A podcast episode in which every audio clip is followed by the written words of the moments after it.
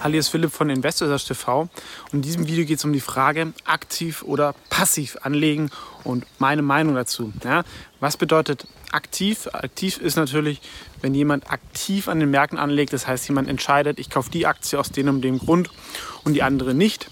Und passiv kauft man einfach den Index, zum Beispiel den DAX oder MSCI World und ein Indexanbieter hat dann ausgewählt, welche Aktien gekauft werden.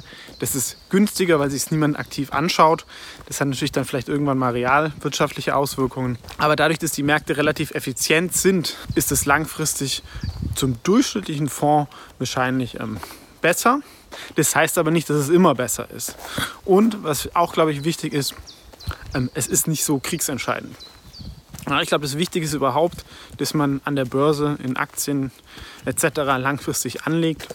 Und das kann man dann mit den Produkten machen, die zu einem passen. Vielleicht auch ähm, selber testen, verschiedene Depots. Zum Beispiel in einem Depot macht man einen ETF-Sparplan. Ja, beim Sparplan finde ich ETF super. Ähm, wenn man aber, sage ich mal, im anderen Depot kauft man vielleicht dann auch Einzeltitel. Also Wer sich mit Geldanlage gar nicht beschäftigen möchte, dem, wem es keinen Spaß macht, sich über Gedanken über Firmen zu machen, wie die Welt irgendwie aussieht, der sollte, wie gesagt, am besten ähm, passiv investieren über einen ETF. Oder vielleicht, wenn er irgendeinen Fondsmanager oder einen Wikifolio-Manager toll findet, kann er das auch beimischen. Ja? Das kann gerade auch in der Krise, weil man darf ja auch nicht vergessen, mit einem ETF kaufe ich halt eigentlich alle haben das Gleiche. Bin natürlich diversifiziert von den Aktien, aber wenn ich nur ein Produkt habe und alle im gleichen drin sind, macht es auch Sinn, ein paar Sachen als Fonds vielleicht beizumischen. Das aber dann zum Beispiel online kaufen da spart man sich den Ausgabeaufschlag. Ja? Weil das Problem ist natürlich, ähm, dass viele Fonds, die man verkauft bekommen hat, das sind nicht die besten Fonds, sondern die mit der höchsten Provision, wo irgendwie der Bankberater einem aufschwatzt. Und deswegen sieht die Performance von diesen Fonds oft schlecht gegenüber ETFs aus. Das heißt aber nicht, dass per se alle Fonds schlecht sind. Gerade in spezielleren Bereichen gibt es sehr, sehr gute Leute, die dann auch ihr Geld wert sind und auch die Gebühren werden da auch langfristig runtergehen. Zum Beispiel bei Wikifolio finde ich das in Ordnung, dass man da vielleicht so im Schnitt anderthalb Prozent zahlt. Ah, beim ETF vielleicht ein halbes Prozent im Schnitt. Gibt natürlich günstige, gibt teure und im richtigen Fonds vielleicht zwei, zweieinhalb Prozent. Ähm, aber wenn man das zur Beispielung hat, ist das schon in Ordnung. Das andere ist natürlich auch aktiv investieren, ist, wenn man in Einzeltitel investiert. Das lohnt sich natürlich vor allem, wenn einem das ein bisschen Spaß macht.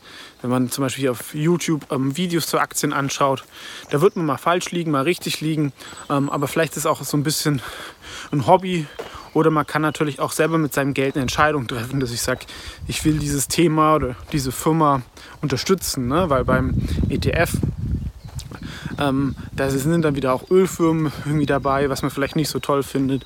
Oder ähm, Firmen, die schlecht für die Kunden sind. Ähm, da sind natürlich auch viele solche Old Economy Laggards, ja, eine Deutsche Telekom etc., die man vielleicht sich privat jetzt nicht kaufen würde, sind da auch immer wieder mit drin.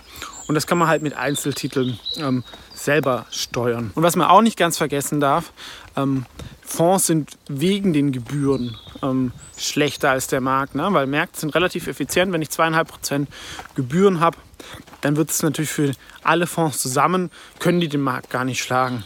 Ja, aber vor Gebühren sind sie sogar besser als der Markt. Und es gibt natürlich Fonds, die auch ähm, kontinuierlich besser sind. Allerdings sind es natürlich nicht so viele. Ich wollte nur noch, man muss das jetzt nicht verteufeln und insgesamt ist auch ein positiver wirtschaftlicher Beitrag, dass jemand sich Aktien anschaut und zu der Preisfestsetzung beiträgt. Ja?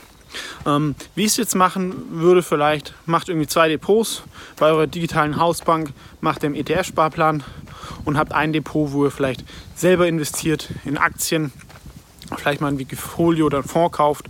Ähm, und dann könnt ihr selber ein bisschen vergleichen, wie euch das passt. Ähm, insgesamt, es ist nicht so entscheidend, ähm, wie vielleicht die einen oder anderen euch weismachen wollen. Ja, es gibt so ETF-Jünger, die sagen, ja, passiv ist das einzig wahre, ja, aber letztendlich viele Fonds sind ja auch sehr, sehr ähnlich wie ETFs. Da sind, äh, unterscheiden sich nur die Gebühren und ich kann letztendlich auch mit 10, 15 Einzelaktien ähm, eine relativ ähnliche Performance oder wahrscheinlich sogar bessere Performance als ein ETF haben, indem ich da einfach die Marktführer kaufe und liegen lasse. Dann bin ich auch aktiv, aber werde sehr, sehr nah am Index sein. Ja? Also die meisten Sachen korrelieren schon sehr, sehr stark. Es ist wichtiger, glaube ich, die Ebene drüber, dass man sich überlegt, wie viel Geld schaffe ich zu sparen im Monat und wie lege ich dieses an auf die verschiedenen Assetklassen, Aktien, Immobilien, Kredite, Cash, Gold. Das ist, glaube ich, die wichtige Frage. Da habe ich auch mal ein Tool zugemacht, die Portfolio Asset Matrix findet ihr auch auf der Webseite investorsearch.net.